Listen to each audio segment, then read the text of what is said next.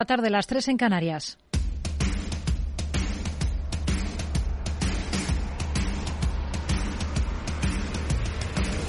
No decida lo que hará el mercado. No se salte las normas de su operativa. No se deje dominar por sus emociones. Mercado Abierto con Rocío Arbiza.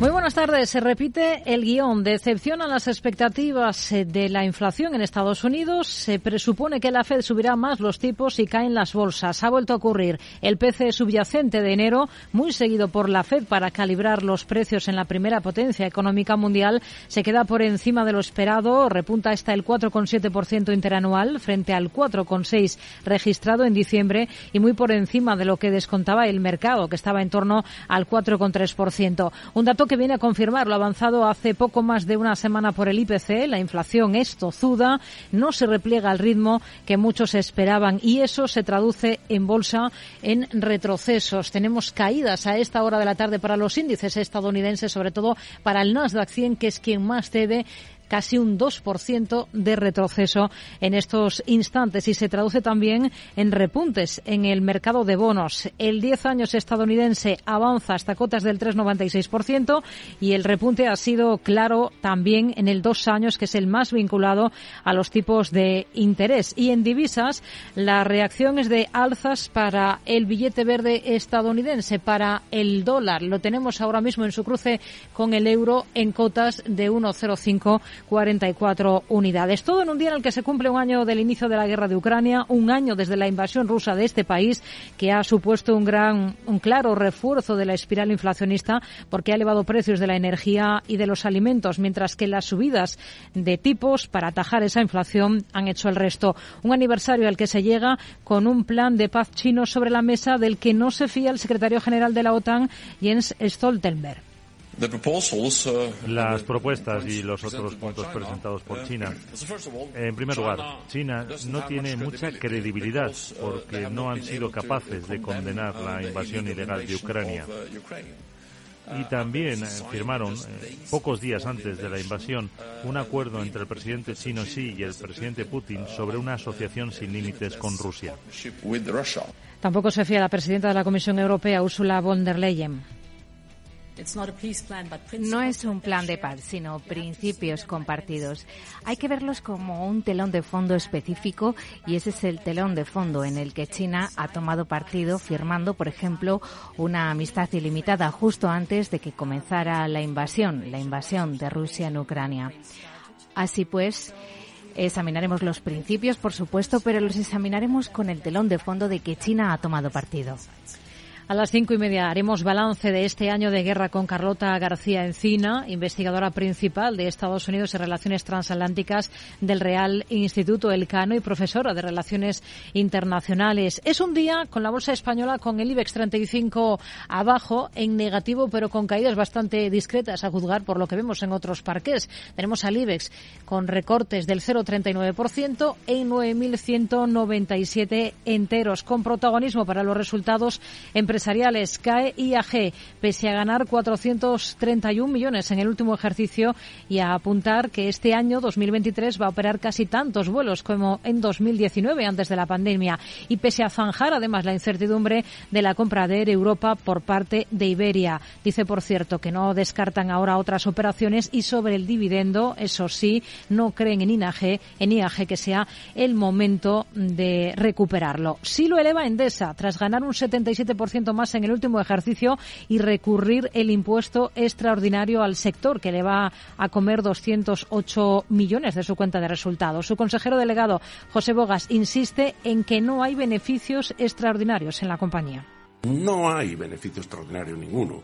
Y no habiendo este beneficio extraordinario, por medidas acertadas del gobierno español, creo que no ha lugar este impuesto del 1,2% sobre, sobre los ingresos. SACIR, Catalana Occidente o Línea Directa Aseguradora están también entre los protagonistas por los resultados. Esta última cae con fuerza en bolsa por el golpe de la inflación, el golpe de la inflación en sus números, en sus resultados. Patricia Ayuela, consejera delegada. No hemos sido inmune a un momento en el que En primer lugar está la altísima inflación de los costes, no solamente los costes de materiales, los costes eh, de las piezas de reparación, sino también el baremo que ha subido un 4,1% en este año 2022 y vuelve a subir en el año 2023 un 8,5%. Hoy en la Bolsa Española tenemos a IAG encabezando las caídas, más de un 7% de retroceso frente al buen tono de SACIR, otra de las que ha presentado.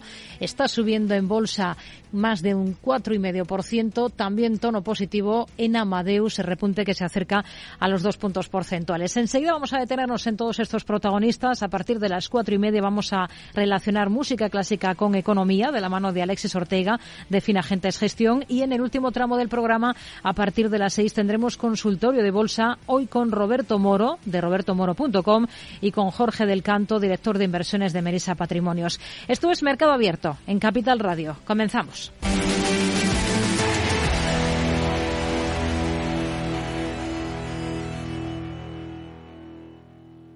Mercado Abierto, Capital Radio.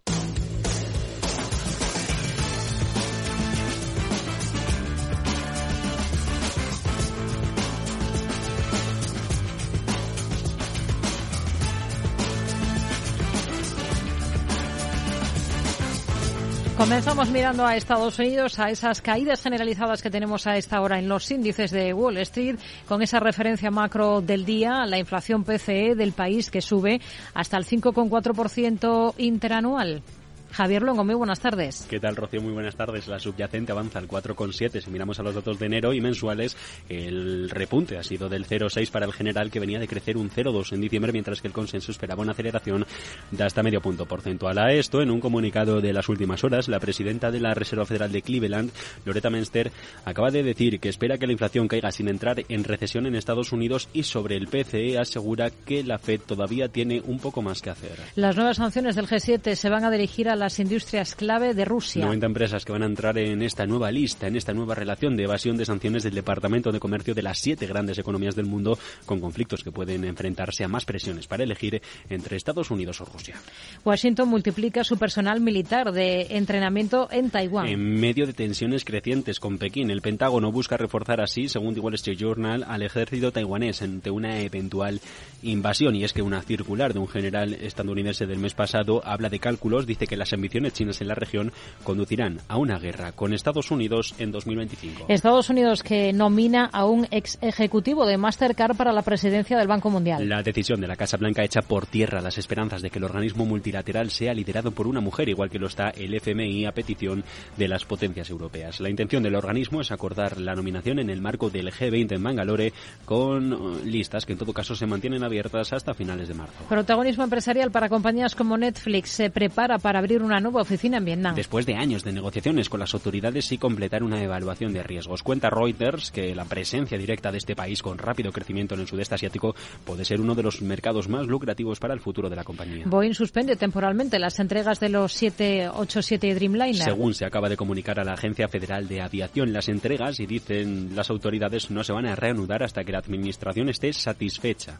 de que se han solucionado los problemas en un componente del fuselaje. Goldman Sachs espera 2.300 millones de dólares en pérdidas potenciales por disputas legales. Estimado, con lo que la entidad eh, eh, tenía en línea, con lo que el banco había estimado para cerrar el tercer trimestre en septiembre, que fue algo más alto que la pérdida de 2.000 millones que se proyectó en 2021. El Departamento de Justicia va a demandar a Adobe por la adquisición de Figma. Por valor de 20.000 millones. Según un informe de Bloomberg, los funcionarios de la tecnológica se reunieron la semana pasada y la que viene se podrían plantear los primeros problemas a los planes de adquisición que se quieran cerrar este año. Caterpillar se podría lanzar a la compra de Agco. Para intentar recalibrar el crecimiento de maquinaria agrícola, según el último informe de los analistas de La adquisición de Virten por parte de Deere en 2017 proporciona una idea de más o menos cómo sería la compra de Echo por parte de Caterpillar. Alibaba despide a más de 20.000 trabajadores. Despidos que se han efectuado a lo largo de 2022. Afecta da por la política cero COVID, la caída de la demanda o los problemas de la cadena de suministros. La reducción de plantilla para la compañía en los últimos dos años ha sido del 7,5%. Y la justicia de Estados Unidos acusa de cuatro nuevos delitos financieros al fundador de FTX. Investiga el colapso de la plataforma y se le acusa de modificar e incluyendo un cargo de conspiración para cometer fraude electrónico y otros tres de fraude contra clientes de la plataforma de criptos. Entre los valores que destacan esta jornada en Estados Unidos tenemos a Autodesk con una caída de más del 9%. Anoche al cierre presentaba resultados, está con esas caídas importantes. Adobe también en negativo, más de un 7% de recortes. En el lado positivo tenemos a otros títulos como Edison, que está subiendo más de 3 puntos porcentuales. En el Nasdaq, entre los valores más destacados en negativo, también encontramos a Lucid, que se deja por encima de los 5 puntos porcentuales. Vamos a analizar lo que está ocurriendo en Estados Unidos con Rafael Ojeda, analista de Fortas Fan. Rafael, muy buenas tardes. Hola, buenas tardes. Bueno, lo primero de todo, vamos a ir con la macro. ¿Qué le ha parecido ese índice de precios de gasto en consumo personal, el PCE estadounidense que hemos conocido, y que es uno de los indicadores que sigue muy de cerca la Fed como medida de inflación? Bueno, pues el, dato es complicado y lo que viene a demostrar es lo que han dicho algunos consejeros de, de la Reserva Federal, que todavía les queda mucho trabajo por hacer. Yo creo que este dato da alas a que la Reserva Federal suba los tipos de interés de una manera agresiva durante más tiempo del que estaba previsto y probablemente acabe subiendo eh, de 0,50 a 0,75 puntos básicos y al final las palabras de, algún gurú que aventura que probablemente nos podamos ir incluso un 6% de, de tipo director. Hmm. complicado, sí. Esto lo ha dicho en las últimas horas en la CNBC el consejero delegado de JP Morgan, Jamie Dimon, dice que la Fed ha perdido el control de los precios y que en efecto ve que incluso podría irse a esa cota eh, el del 6% en Estados Unidos los tipos. Creo que hay una diferencia. Todos mis respetos para Jerome Powell, pero creo que hemos perdido todo el control sobre la inflación y que las tasas de interés van a seguir subiendo un tiempo. Bueno, pues eh, son eh, algunos de los eh, comentarios de las interpretaciones de voces autorizadas, como decimos, el 6%, ahí ve los tipos de interés el consejero delegado de JP Morgan. Si hablamos de compañías, Rafael, tenemos que estar muy pendientes de Adobe. Está recortando hoy con fuerza. Dice Bloomberg que el Departamento de Justicia de Estados Unidos se ha preparado para bloquear el proyecto de adquisición de 20.000 millones de dólares del editor de Photoshop de Figma por parte de, de Adobe. ¿Qué supondría esto si se confirma para Adobe? Bueno, pues supondría un batacazo significativo porque Adobe, que antes de la apertura de la sesión cotizaba en 347 dólares, con una caída en el último año de 82 dólares, un 19%, pues entendía Adobe que la necesidad de, esta adquisición para reforzar su posición de... Bueno. Bueno, parece que hemos perdido esa conexión. Vamos a intentar recuperar esa llamada para seguir analizando valores para seguir analizando protagonistas de la jornada en Estados Unidos. En efecto, Adobe es de los títulos más castigados a esta hora de la tarde porque lo tenemos con caídas que superan el 7% ante esta expectativa que estamos eh, comentando de que se pongan trabas a esa compra realizada, anunciada por esta compañía. Hay también algunos otros movimientos muy importantes, por ejemplo, el castigo que están experimentando los títulos de Autodex ahora se incrementan esas caídas hasta el 10%. Creo que ya nos vuelve a, oír Rafael. Nos escucha, ¿no? Bueno, nos, nos estaba explicando un poco. Sí. Sí, bueno, básicamente, pues eh, Adobe quería recomponer su base de accionariado y, sobre todo, ¿no? Eh, darle un poquito la vuelta a esta situación. Si el Departamento de Justicia bloquea, pues los planes de Adobe para recomponer su situación e intentar recuperar ese 20% que caía en el último año, pues viene abajo. Y de eso los resultados, el dato de tan nefasto de hoy en su cotización, bueno, pues demuestra pues que efectivamente el, mercado ha tomado muy mal esta, esta noticia. Autodesk, con caídas eh, muy considerables después de sus resultados, ¿qué es lo que más decepciona de esos números de la compañía? lo que más decepciona de los, datos de, Autodesk es que eh, parece que el, guidance de la compañía era demasiado optimista y que muy probablemente va a tener un año bastante bastante pobre. Lo tremendo es que la compañía en el año anterior, en todo el año, eh, llevaba una subida del 5,80% y todo lo que había subido en un año lo ha barrido en la sesión de hoy. Yo creo que la compañía, que en las últimas 52 semanas ha cotizado con un máximo de 235, no creo que, pueda atacar esos máximos y probablemente Autodex todavía tenga recorrido a la, a la baja. Hmm. Y los de Warner Bros. Discovery ha perdido 2.100 millones de dólares en el cuarto trimestre relacionado en parte con un cargo de reestructuración tras la fusión entre Discovery y la división Warner Media de, de AT&T. Eh, ¿Cómo ha visto esos números o con qué se quedaría? Hombre, yo me quedo con que Warner ha sido valiente. Es decir, esta, este recorte era básicamente necesario porque lo que tienes que hacer en una situación como la que, tiene la compañía, que había caído un 44% en bolsa en el último año, pues tenía que buscar una solución y tiene que pasar por eso una reestructuración, recorte de costes, porque de esta manera intentar buscar rentabilidad. Lo cierto es que la compañía eh, que cotizaba en la apertura en el torno de los 15 dólares tiene una previsión de llegar hasta los 20 dólares por acción. Yo creo que lo que ha hecho es lo que tiene que hacer ha sido valiente, pero en cualquier caso yo sí me mantendría de todas maneras fuera de este valor. ¿Qué visión tiene para una empresa como Beyond Meat que apunta a un mejor control de costes y a ingresos anuales por encima de las expectativas? Bueno, pues un poco como, como Warner Bros. Tampoco te creas tú que le quedaba demasiado, demasiado que hacer, ¿no? Es decir, es que tiene que pegar un cambio radical, porque en el último año había caído en bolsa 63%, es decir, tiene que pegar un cambio radical y, por tanto, un, control de costes resultaba obvio y evidente que tenía que, realizarlo. También parte de un punto tan bajo que una mejora de sus perspectivas anuales, pues también era bastante fácilmente conseguible.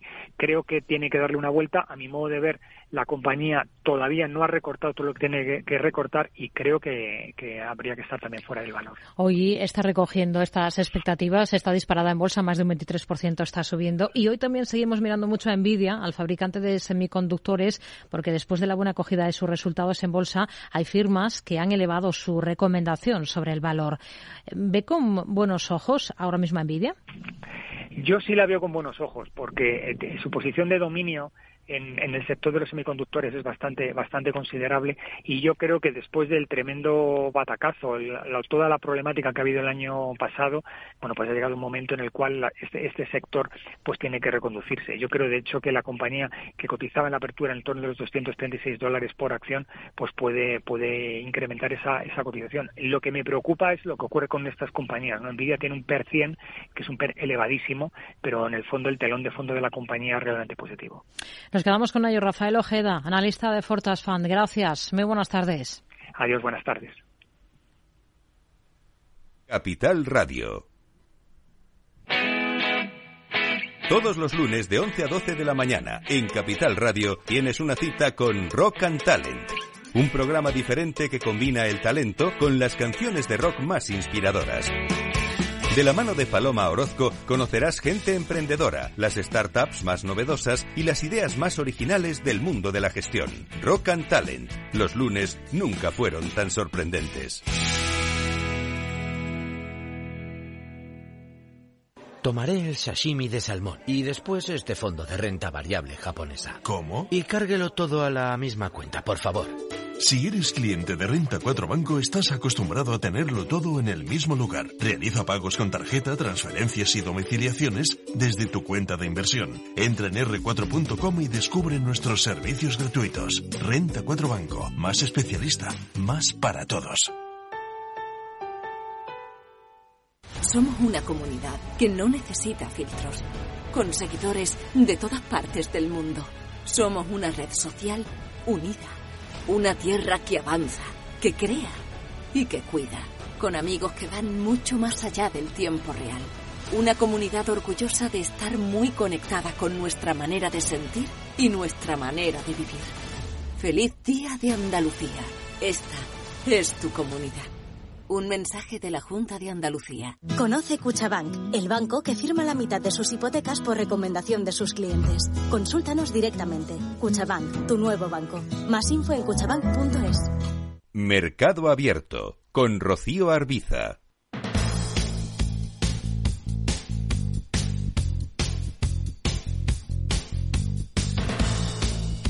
Miramos a la bolsa española, tenemos al selectivo, al IBEX 35 con caídas ahora ya bastante discretas de apenas el 0,10% en 9.222 puntos. Hoy una jornada de protagonismo para los resultados empresariales. IAG vuelve a beneficios en el último año y cierra la compra de Europa por 400 millones. Elena Niezbala, muy buenas tardes. Muy buenas tardes. El holding de aerolíneas ha terminado el ejercicio con una clara recuperación de sus cuentas y dejando atrás lo peor de la pandemia. El beneficio de la compañía asciende hasta los 430 millones de euros y dispara sus ingresos por encima de los 23.000 millones. Además, IAG prevé invertir 3.900 millones en la compra de aviones y de tecnología, aunque todavía no da pistas sobre el dividendo. El grupo confirmó ayer a última hora además la compra de Europa a pocas semanas de cerrarse el plazo de exclusividad y tras duros meses de negociación, pero eso sí, no descarta llevar a cabo otras operaciones similares en el futuro. Endesa dispara su beneficio por encima de los 2.500 millones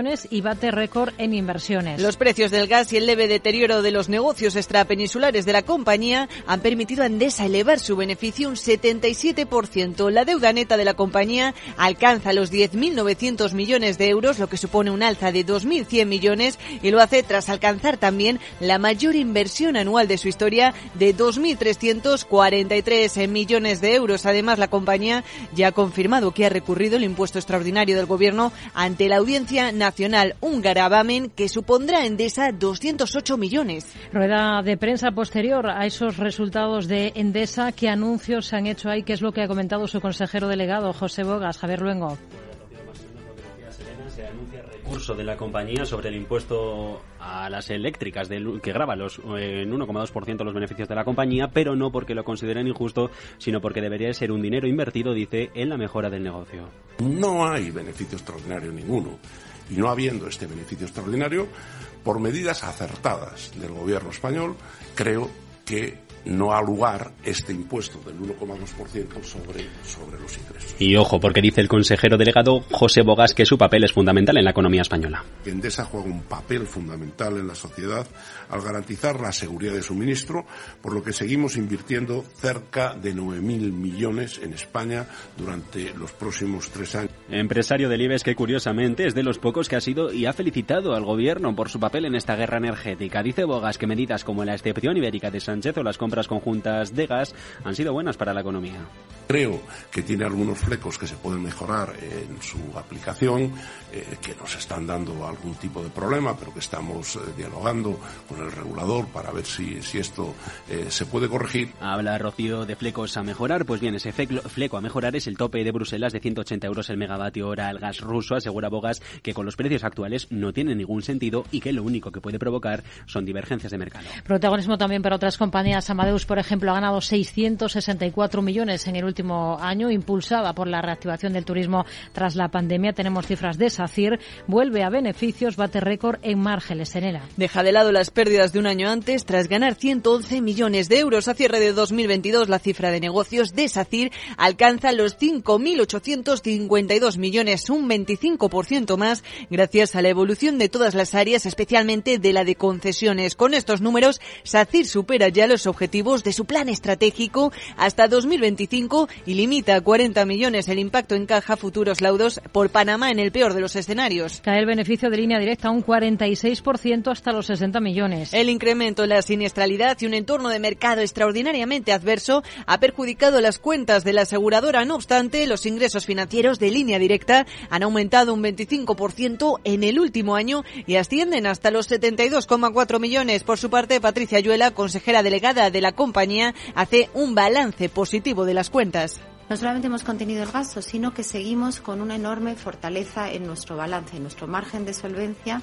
se cierra el año en el 188,4%, lo cual pues está muy por encima de nuestro objetivo del 180%. También ha reiterado en la presentación de resultados de la compañía que no habrá subidas generalizadas en el precio del seguro de coche, sino en función del riesgo de cada cliente. Tubacex obtiene en el último año sus mejores resultados en 14 ejercicios. En concreto, el beneficio neto escala hasta los 20,2 millones de euros, un ejercicio en el que consiguió también los mejores resultados, como decimos, y la mayor cartera de pedidos de su historia frente a los 32,2 millones que perdió en 2021. Con este resultado, el Consejo Consejo de Administración ha propuesto el reparto de un dividendo representativo del 40% del beneficio total. Y volvemos al sector asegurador porque también tenemos cifras de Catalana Occidente y gana un 14% más en 2022. El negocio tradicional de seguros de Catalana Occidente ha registrado en concreto un resultado ordinario de 262,6 millones, es decir, un 7,5% más.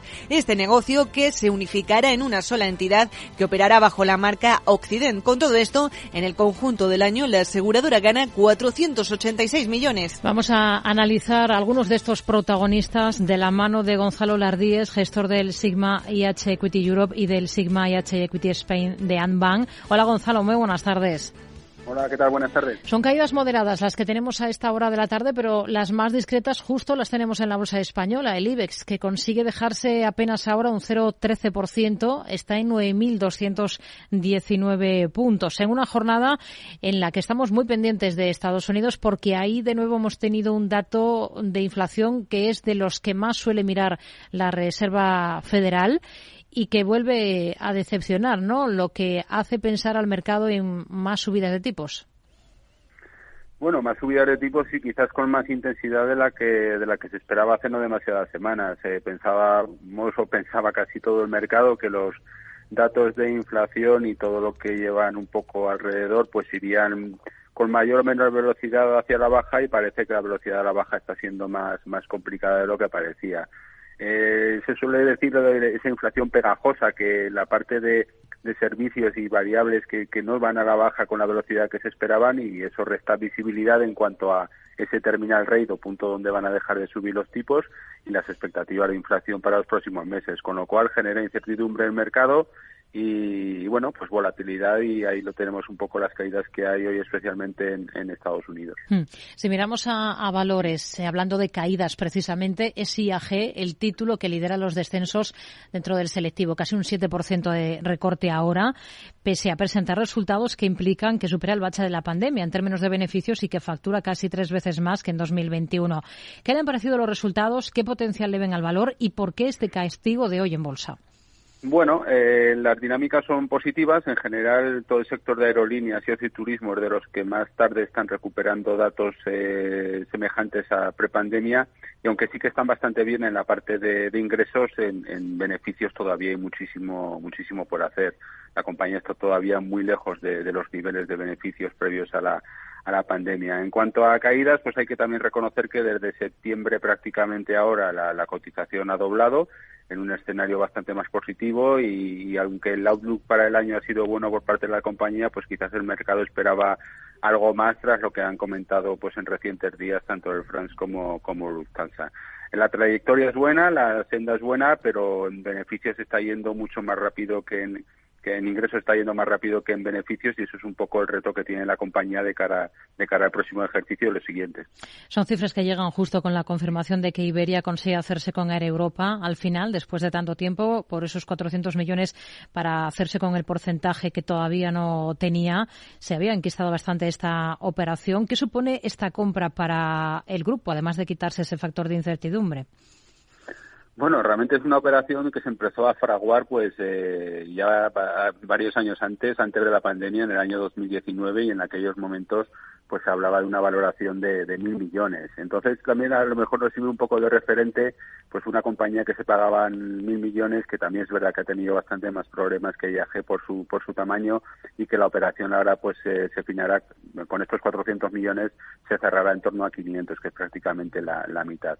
Para el grupo pues realmente supone una mejora importante en, cuanto a posición estratégica de, IAG en Europa y en, y en LATAM y, Madrid pues eh, que sería pues un, hub muy importante y un hub de, referencia. En términos de beneficio por acción, pues todavía está por ver porque las incertidumbres son elevadas, especialmente en la parte de, la compañía comprada y bueno, es un salto más de momento cualitativo, el que sea cuantitativo pues está por ver en el, en el buen hacer de próximos ejercicios. Hmm. ¿Cuáles han sido las claves de los resultados de Amadeus por seguir en este sector ligado a los viajes?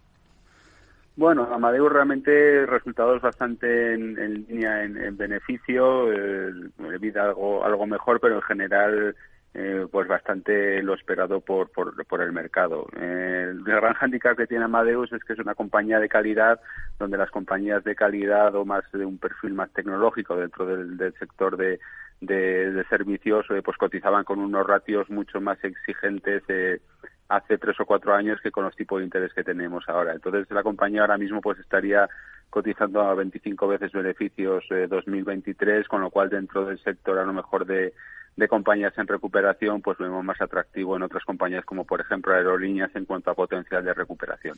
Endesa ha ganado más de un 77% más en el último ejercicio, reitera guías para 2025, dice que va a llevar a su junta una propuesta de dividendo por encima del objetivo de 1,585 euros por acción. ¿Con qué se queda Endesa? Bueno, ese 77% más realmente es llamativo por mucho que desde la compañía se diga que no ha habido no ha habido cambios ni ha habido alteraciones en el negocio. Las eléctricas no, no son como las líneas aéreas que perdían en dinero durante la pandemia, sino que es un negocio bastante más estable y ganar un 70% más pues es que ha sucedido algo algo extraordinario. La parte de gas ha aportado de forma importante el payout sigue siendo importante por encima del, del 70%. Esto da una rentabilidad por dividendo en torno al 8%, al 8%. Y en general la compañía pues continúa con su desarrollo de, de renovables, incluso ha ganado pues cuota de mercado con, con nuevos clientes dentro de toda esta volatilidad que hay en el, en el mundo de, de, la energía y de las eléctricas. Resultados excepcionales y muy positivos, pero que vemos complicado que, se puedan repetir en el próximo ejercicio porque hay determinadas dinámicas que los han sustentado y que son difícilmente comparables. SACIR consigue abandonar pérdidas después de la mayor actividad eh, que ha llevado a cabo en el último ejercicio. ¿Le han convencido los resultados y le convence el valor? Pues sí, realmente los resultados han convencido y ha convencido también al, mercado con bastante mejoría, en, especialmente en niveles de, de EBITDA y entre y las tres patas de negocio, pues tanto contratación como construcción como, como servicios y especialmente concesiones mejorando. Eh, que construcción más 17, servicios más 10 y especialmente concesión de infraestructura más 78, que es donde la compañía se quiere focalizar en el en el medio plazo. Hay que recordar que está la venta de la división de servicios y focalizarse más en infraestructuras, en concesión de infraestructuras, que precisamente lo que más lo que más crece en, estos resultados y es por lo que vemos que la compañía se centra en la línea de negocio que más eh, que más potencial tiene y que mejores resultados le está dando últimamente. SACIR ahora mismo está liderando las alzas dentro del IBEX, más de un cinco y medio está repuntando. Vamos a mirar al sector asegurador, aumento de la siniestralidad y contexto de elevada inflación con estos factores. El lidiado línea directa, cuyo beneficio en el último año ha bajado un 46%. ¿Estarían al margen de la compañía? Bueno, pues como suele suceder con las compañías que, la cotización está cayendo y, realmente la presentación de resultados refrenda ese mal tono, pues eh, la cuestión es saber si todo ese mal momento de, en cuanto a márgenes y evolución del negocio, pues ya estará, está quizás metido en valoración la presentación de resultados, la, compañía, como no puede ser de otra forma, se ha focalizado pues en aquello que va bien, todos los temas de solvencia, y es cierto que, la compañía desde el punto de vista de solvencia, a pesar de que el negocio no está pasando por un buen momento a corto plazo, pero a nivel de solvencia, pues los números son bastante buenos. Con lo cual, pues son ese contexto difícil que hay para algunas compañías donde esos costes en, en cuanto a reparación de vehículos y demás no se están trasladando a primas de forma, de forma tan rápida como suben los, los costes y es algo, los deberes que tiene la compañía de cara a medio plazo. Si todo ese daño pues ya está metido en, precios y a partir de ahí la, cotización empieza a mejorar y teniendo en cuenta que es una compañía de calidad, hmm. pues quizás podría ser una operación, una compra, una una compañía interesante de, cara al, medio plazo. Nos quedamos con ello, con las explicaciones para todos estos valores protagonistas del día. Gonzalo Lardies de Ambank. Gracias. Muy buenas tardes. Gracias. Un saludo. Tardes de Radio y Economía. Mercado Abierto. Con Rocío Arbiza.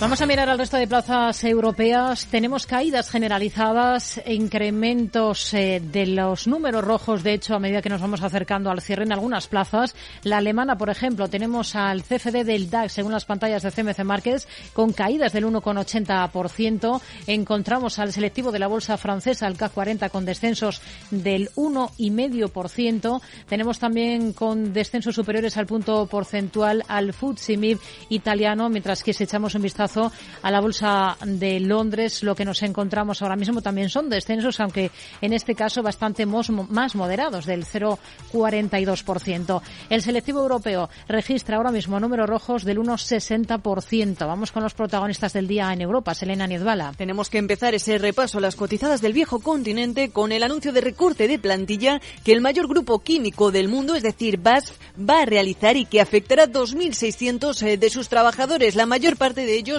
en Alemania. La decisión se toma con el objetivo de reducir costes y en concreto hasta 500 millones de euros al año. BASF también, recordemos, pronosticó ganancias más bajas este año y dijo que finalizará una recompra de acciones antes de tiempo debido al deterioro de la economía mundial. Mismas noticias en la bolsa de Estocolmo que elevan en este caso el número de despidos hasta los 8.500 empleados para el fabricante de equipos de telecomunicaciones Ericsson. Sería el despido más grande en la industria de las telecomunicaciones. La forma en la que se gestionarán las reducciones de personal diferirá según la práctica local del país. Esto es lo que habría señalado el presidente ejecutivo Boris Ekholm en el memorando al que habría tenido acceso Reuters. Y en la Bolsa de Londres, el descalabro de las acciones de Cineworld tras informar de que no ha recibido ninguna oferta por toda la compañía y que el apoyo de los acreedores sería insuficiente para la recuperación de los intereses de capital destaca sin lugar a dudas en esos números rojos que vemos hoy en la compañía. Todo esto ha llevado a la presión vendedora después de que la empresa haya reconocido que sus accionistas podrían perder el valor de su capital mientras busca salir de la protección por bancarrota del capítulo 11. Y estamos muy pendientes también de Deutsche Bank tras filtrarse que consideró comprar partes de los activos de Credit Suisse el otoño pasado. Todo ello después de que la firma suiza se viera envuelta en una serie de escándalos y golpes financieros. El plan oculto o dentro de Deutsche Bank era poder mudarse en caso de que partes atractivas del banco salieran al mercado. Y en otras eh, líneas de asuntos, el grupo Volkswagen construirá su propia planta de producción en Estados Unidos para su nueva marca Scout. Lo hará en lugar de colaborar con un socio, mientras que en el capítulo de resultados empresariales de hoy destacan las cuentas presentadas ayer por Saint-Gobain con unos ingresos récord y las de la cementera suiza Holcim, que publica este viernes unos resultados que muestran las ventas y ganancias más altas de su historia. Por su parte, el actual consejero delegado de la cementera, Jan Jenisch, se convertirá en el próximo presidente de la compañía. Pues son algunos de los protagonistas del día en Europa que vamos a analizar desde el punto de vista técnico con Gisela, Gisela Turasini, consejera delegada y cofundadora de Black Bear Broker. Hola Gisela, ¿qué tal? Muy buenas tardes. Muy buenas tardes, Rocío, ¿cómo estáis? Muy bien, bueno, es una jornada marcada por las caídas, por los números rojos. Vamos a echarle un vistazo al DAX, está recortando más de un 1,5%. También tenemos al Eurostox 50 con caídas en esa línea. ¿Qué niveles están vigilando ustedes en estos dos índices principales en Europa? La verdad es que muy en la mira, Rocío, y, y si nos centramos en el plano técnico, diría que en general pues la, renta variable cotiza en una importante zona de resistencias tras ese enorme esfuerzo que, alcista que, venía cotizando desde octubre del año pasado. Yo creo que la, fuerte subida que ha dejado a, los índices, en este caso cerca de los máximos eh, previos a la invasión eh, de Rusia en Ucrania, yo creo que parece, pues como te diría, haber encontrado techo. Y lo lógico es que veamos una corrección eh, para ambos, ¿no? Así que tenemos los índices en, zona de resistencias. En el DAX es la zona de los 15.200, 16.200, estamos por ahí. Y para el Eurostox te diría 4.000, 4.300 puntos serían los niveles clave, sin duda, para, estos eh, Si miramos a, valores, tenemos un claro protagonismo en negativo para una compañía como BAS, BASF. Más de un 7% está recortando en el DAX. Ha anunciado 2.600 despidos en todo el mundo. Soporte más importante ahora mismo en el valor. Bueno, eh, sin duda es una semana muy trágica para, para BAS. Eh, obviamente para todos los integrantes de la química también es el despido, como habéis dicho, más grande en la industria de las telecos. En el plano técnico, la, veíamos como venía recuperando su cotización tras un largo proceso de ajuste, pero bueno, la caída de hoy es sin duda más que relevante. Y si bien te diría, Rocío, no ha roto el soporte de los 45, la fuerza inusual de esta caída, como te decía, yo creo que demuestra cierta vulnerabilidad, ¿no? Si operativamente se está con beneficios, nuestra récord sería desde Black eh, mm, vender y guardar en liquidez. Y si se está con pérdidas, se puede mantener mientras siga cotizándose por encima de los 45. Por debajo, liquidaríamos eh, la química. Linde, el lunes que viene abandona el DAX para dejar su hueco a Commerzbank. ¿Cómo está por técnico, Linde? Pues Linde la vamos cotizando en un proceso alcista sin mayor complicación, te diría, ¿no? Eh, soporte técnico en 295, estratégico en 270. Para mí es un valor que claramente se puede mantener en cartera, ¿no? La verdad es que poco más se añadiría y esperemos para el DAX que Commerzbank pues lo haga mejor. Así que la mantendríamos de momento. Deutsche Bank, para, para mirar al sector financiero alemán, ¿cuáles serían los niveles clave? Hemos sabido, lo hemos contado, que consideró comprar partes de activos de Credit Suisse en otoño pasado. Bueno, en mi opinión, yo, yo creo que haría bien eh, Deutsche en, continuar su proceso de reconstrucción antes de aventurarse en nuevos proyectos de, de esta envergadura, ¿no? Yo creo que hay que barrer primero la casa, como todos sabemos, pero bueno, técnicamente se encuentra en zona de resistencia y con patrones bajistas de corto plazo. Diría Rocío, de momento, nada grave que empeñe la tendencia más allá de una corrección, hmm. que se intuye no solo en Deutsche, sino en todo el mercado. Por lo tanto, podríamos considerar recoger beneficios o mantener, en todo caso, ya que es un valor que ahora mismo cotiza en tendencia alcista, pese a todo. ¿no? Holcim, vamos a fijarnos en el gigante cementero suizo. ¿Cómo ve al valor? Ha sido de los que ha presentado resultados hoy. Sí, sí, la espectacular. La verdad, las ventas más altas de la historia para ellos. Excelente el comportamiento en los últimos meses. Eh, está llevando a su cotización a recuperar la zona de máximos, eh, yo creo, ¿no? Y el nivel clave estaría en los 56 francos suizos, ¿no? Creo que, creo que esta, ¿cómo te diría? Esta importante subida merece un ajuste, ¿no? Por lo que estando en su resistencia clave de largo plazo, podríamos plantear recoger beneficios también aquí y seguir realizando liquidez un poquito a la espera de que el mercado complete, como te decía antes, ese proceso correctivo en el que estamos ahora a nivel global, ¿no? Hmm. Sube con claridad si miramos en el mercado francés Saint-Gobain después de las cuentas que presentaba al cierre de la última sesión por encima de las expectativas. ¿Sería un valor que ustedes tendrían en cartera? Sí, sí, sería un valor que, tendríamos y mantendríamos en este caso, ¿no? Eh, la cotización ha superado el rango que viene cotizando estas últimas semanas, como vemos en gráfico, Parece que tenemos una opción táctica eh, con la francesa. Para nosotros yo creo que diría que es un valor muy interesante. Yo creo que podría continuar haciéndolo bien en el corto plazo. Niveles, mientras no pierda los 52-50, eh, es el nivel en el que vamos a defender las ganancias. Vamos a dejar que siga corriendo la tendencia y, recoger beneficios eh, en el caso de, darlos, pero consideramos que, se comporta bien. Isela Turasini, consejera delegada y cofundadora de Black Bear Broker, gracias por mirar con nosotros a todos estos valores que hoy destacan en Europa. Muy buenas tardes. A vosotros, un placer, gracias. Capital Radio, Madrid, 103.2. ¿Qué es ir más allá? Con Arval podrás llegar donde te propongas de la forma más sostenible y desplazarte como y cuando necesites con una oferta de renting sostenible, segura y conectada. Y preocuparte solo de conducir porque nosotros nos ocupamos del resto. Arval, la transición energética arranca aquí. Más información en arval.es. ¿Te atreves a coger las riendas de tus inversiones? Caser Asesores Financieros te ofrece la oportunidad de unirte a un grupo de profesionales independientes. Tendrás a tu alcance todas las herramientas necesarias para disfrutar de un asesoramiento diferencial, con el respaldo de una de las aseguradoras líderes en el mercado. Caser Asesores Financieros, seguros de tu inversión. Contacta con nosotros en info o en el 91 762 3442.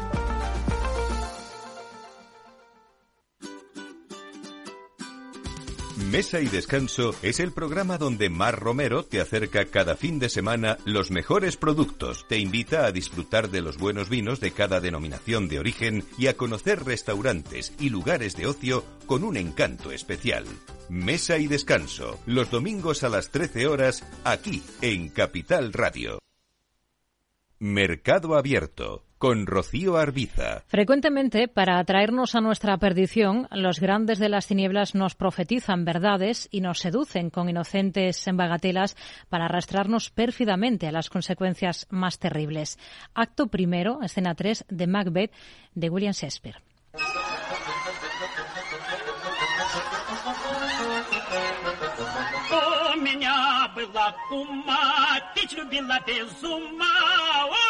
У меня был милый сват, на вино его купат. Ох, крестный батя тоже был, хорошо покойник пил. Ох, ох, ох, ох, ох, ох, ох. Alexis Ortega, socio de director de Finagentes Gestión. Hola Alexis, ¿qué tal? Muy buenas tardes. ¿Qué tal, Rocío? Muy buenas tardes. Bueno, estamos escuchando ese área del campesino andrajoso, ¿no? Sí, exacto. Es una ópera de, de Shostakovich, compositor que frecuentemente utilizamos nosotros, y, la, y, hablo un poco de esta obra porque realmente tiene una historia un poco cuenta de, alrededor de ella, no solo por el propio argumento.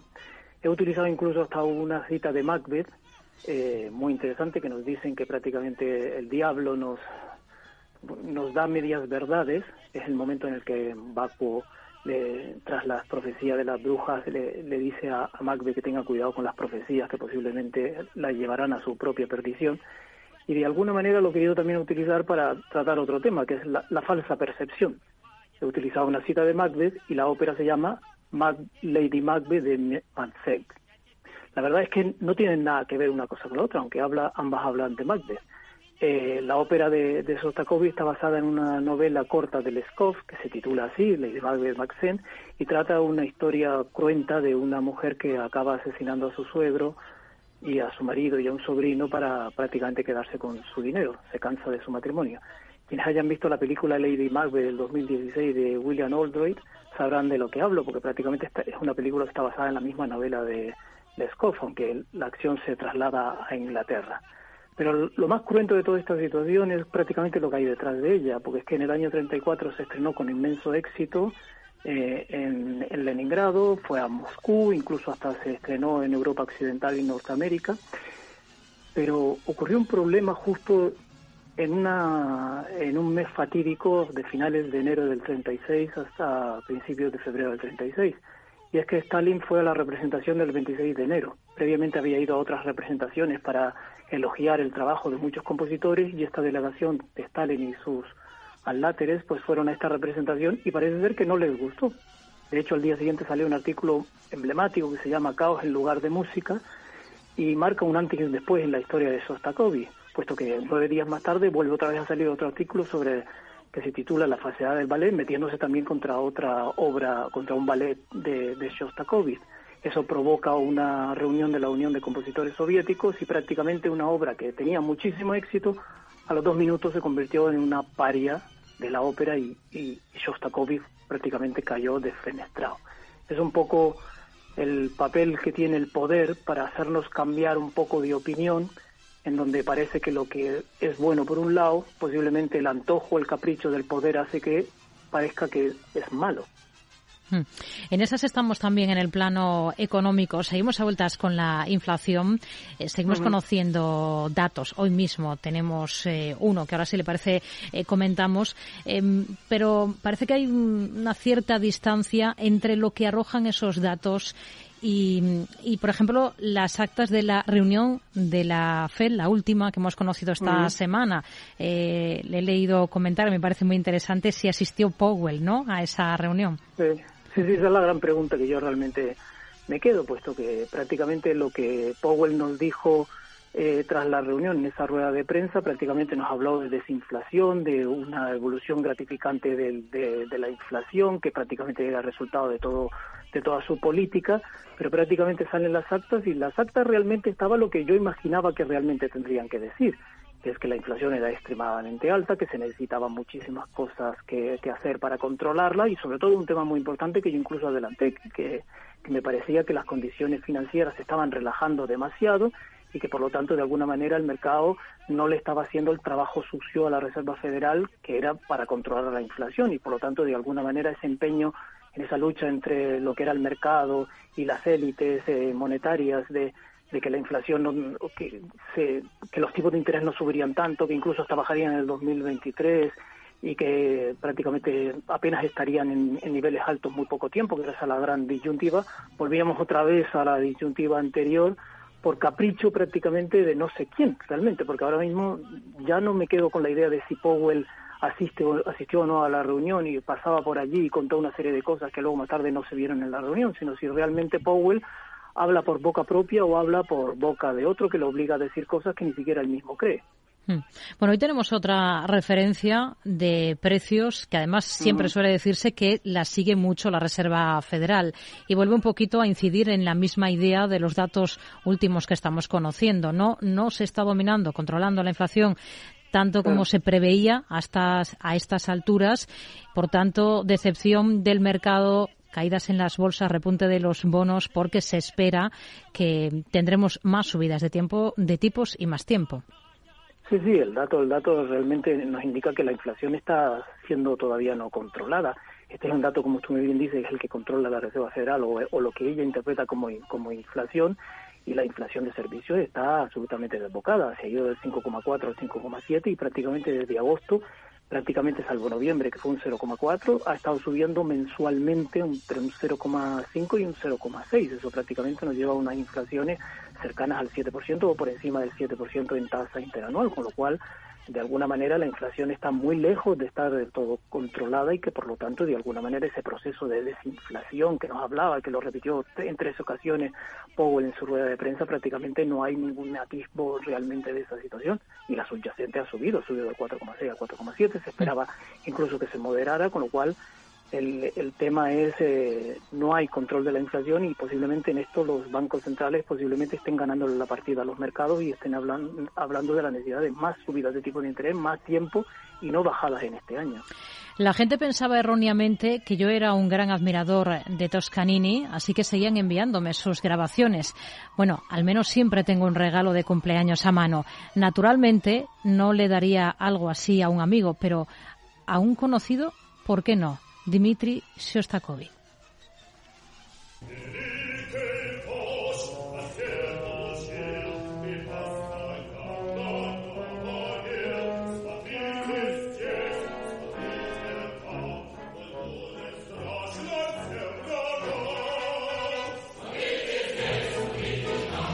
Alexis, un año ya, justo hoy, desde el inicio de la guerra en Ucrania por esa invasión a este país por parte de, de Rusia.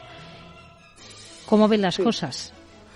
Pues la verdad es que el, el, asunto, después de los discursos que hemos tenido por ambos bandos, en donde prácticamente son discursos en donde no hay más que pura propaganda, lo que nos viene a decir realmente es una constatación de que el mundo se está dividiendo en dos zonas en que absolutamente excluyentes una de la otra y todos los procesos de, de globalización se están dando la vuelta hacia atrás los problemas que pueda tener la, la, guerra sobre, sobre la actividad económica son evidentes, por mucho que piensen que no va a haber recesión, pues obviamente la guerra va a provocar algún tipo de problema en ese sentido, pero yo creo que incluso hasta la propia guerra será un, hará más difícil el control de la inflación, puesto que la desglobalización acabará dando lugar a incremento de los costes, puesto que la globalización de alguna manera significó, para, significó un elemento fundamental para el control de la, de la inflación a, nivel global, con lo cual de alguna manera se complican más las cosas para los bancos centrales.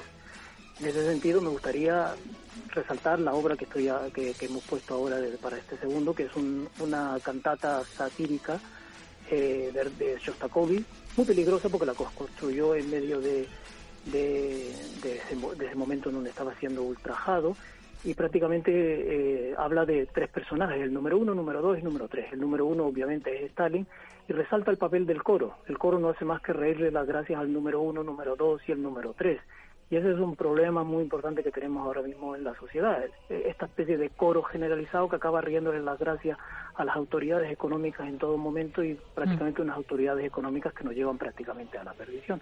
Me acuerdo de una entrevista que le hicieron a Carl Sagan en mayo de 1996 que nos hablaba precisamente de dos grandes problemas. El primero es de que, a pesar de tener una sociedad basada en la ciencia y en la, tecnología, nadie entiende ciencia y tecnología. Y cuando digo ciencia y tecnología, en este momento hablo de economía.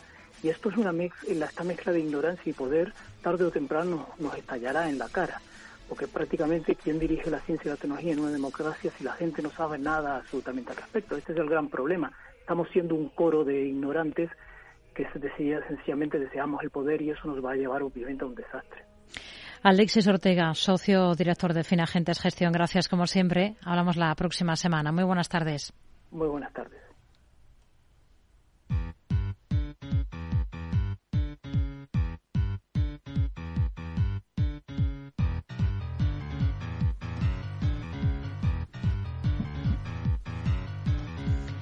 Pues abrimos nuestra sección de tecnología. Comenzamos hoy por la española telefónica. Su presidente José María Álvarez Payete vuelve a defender a capa y espada el metaverso.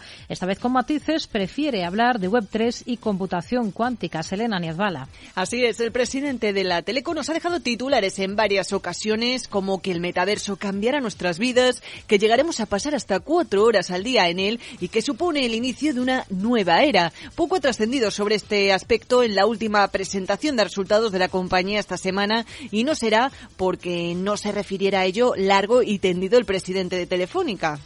Pues creemos que eh, ha llegado el momento de poner de largo estas nuevas redes. Porque no es el metaverso. El metaverso es una parte y ni siquiera sabemos cómo va a ser el metaverso. Si va a ser realidad aumentada o si va a ser realidad virtual. La Web 3 es mucho más que el metaverso. La Web 3 es meter o incorporar, es la confluencia del mundo de la inteligencia artificial del mundo de la computación acercándose a la computación cuántica. Aunque en esta ocasión ha preferido, como vemos, hablar del conjunto de estas tecnologías y ya nos ha dejado caer que la fascinación por la computación cuántica y la reformulación del modelo de comunicaciones en nube de Telefónica se hará notar en el Mobile World Congress la semana que viene con nuevos anuncios. Payete habló mucho de Network as a Service, un concepto referido a servicios en nube directamente ofrecido al cliente y que representa un cambio en la forma de consumir los recursos de las redes, de forma que las capacidades de red puedan ser incorporadas en aplicaciones de los propios operadores o de terceros de forma programática y que a su vez transformaría el rol que juegan las telecos en el ecosistema de Internet. Tenemos que mirar también a Nvidia. Va a llevar sus chips a la nube para manejar las enormes demandas de procesamiento de datos de inteligencia artificial. Así es, con el objetivo de satisfacer las necesidades de empresas que trabajan en nube como Microsoft o Google, ambos entre los mayores compradores de chips de Nvidia la compañía espera pronto generar cientos de millones de dólares de ingresos abriendo un nuevo negocio de software para agregar a sus ventas de chips existentes. A pesar de ello, Microsoft o Google ya están trabajando de manera independiente en la producción de sus propios chips de inteligencia artificial los trabajadores de la Comisión Europea van a tener que desinstalar de sus móviles la aplicación de TikTok. Pues si se acaban los bailes improvisados frente a la pantalla del teléfono móvil. Dicho así, parece que sus trabajadores se pasan todo el día pegados a TikTok, pero el verdadero motivo es que la dueña de la red social, una empresa china, se ha enfrentado a acusaciones de que recopila los datos de los usuarios y se los entrega al gobierno chino. La prohibición también significa que el personal de la Comisión Europea no pueda usar TikTok en dispositivos personales que tengan aplicaciones oficiales instaladas. Así, los más de 30.000 empleados de la Comisión Europea tienen ahora hasta el 15 de marzo para desinstalar la aplicación de sus dispositivos, porque de lo contrario, las aplicaciones corporativas como el correo electrónico de la Comisión y el Skype para Business ya no estarán disponibles. ¿Y se acuerdan del hito que supuso la creación de energía por primera vez de fusión nuclear? España y Portugal ya preparan su propio reactor. Hace apenas unos meses, en diciembre de 2022, el mundo celebraba la noticia de que una vez más los americanos habían conseguido algo por lo que la ciencia llevaba muchos años luchando, fusión nuclear para conseguir generar más energía de la que se consume. Pues bien, ahora España y Portugal siguen los pasos de Estados Unidos, aunque han preferido sumar fuerzas. El Centro de Innovación Universitario de Andalucía, Alentejo y el Algarve acaba de anunciar el proyecto tecnológico Tokamak Fusion Grid, un reactor de fusión de tamaño reducido que tiene como objetivo obtener grandes cantidades de energía totalmente limpia y prácticamente inagotable. Esperan poder incorporar esta tecnología en la próxima década, es decir, en los próximos 10 años. Para ello y para que posteriormente nuestra energía sea más barata, pues será necesaria una inversión de 500 millones de euros por parte de las administraciones y también de las empresas del sector energético. Bueno, pues son los asuntos más interesantes de estos últimos días en este ámbito más ligado al mundo de la tecnología. Enseguida actualizamos noticias, actualizamos información y regresamos aquí en Mercado Abierto para afrontar la segunda hora de programa. Hasta ahora mismo.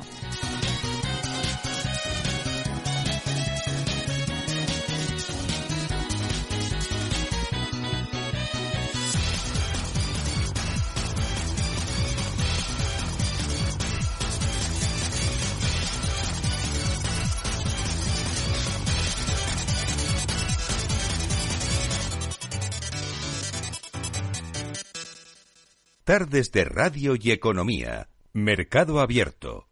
Tío, ya estoy en el tren. A ver si tengo suerte y llego tarde, ya sabes. 30 minutillos y me ahorro el billete. No creo que en media hora me pierda mucho allá en el pueblo. Como mucho al Paco contando por enésima vez cómo conoció a la Juani. Con el compromiso Renfe de puntualidad, si tu tren AVE se retrasa más de 15 minutos, te devolvemos el 50% y el 100% si se retrasa más de 30. Normal que alguno prefiera llegar tarde. Nadie te da más. No todos los trenes son como Renfe. Renfe, tu tren.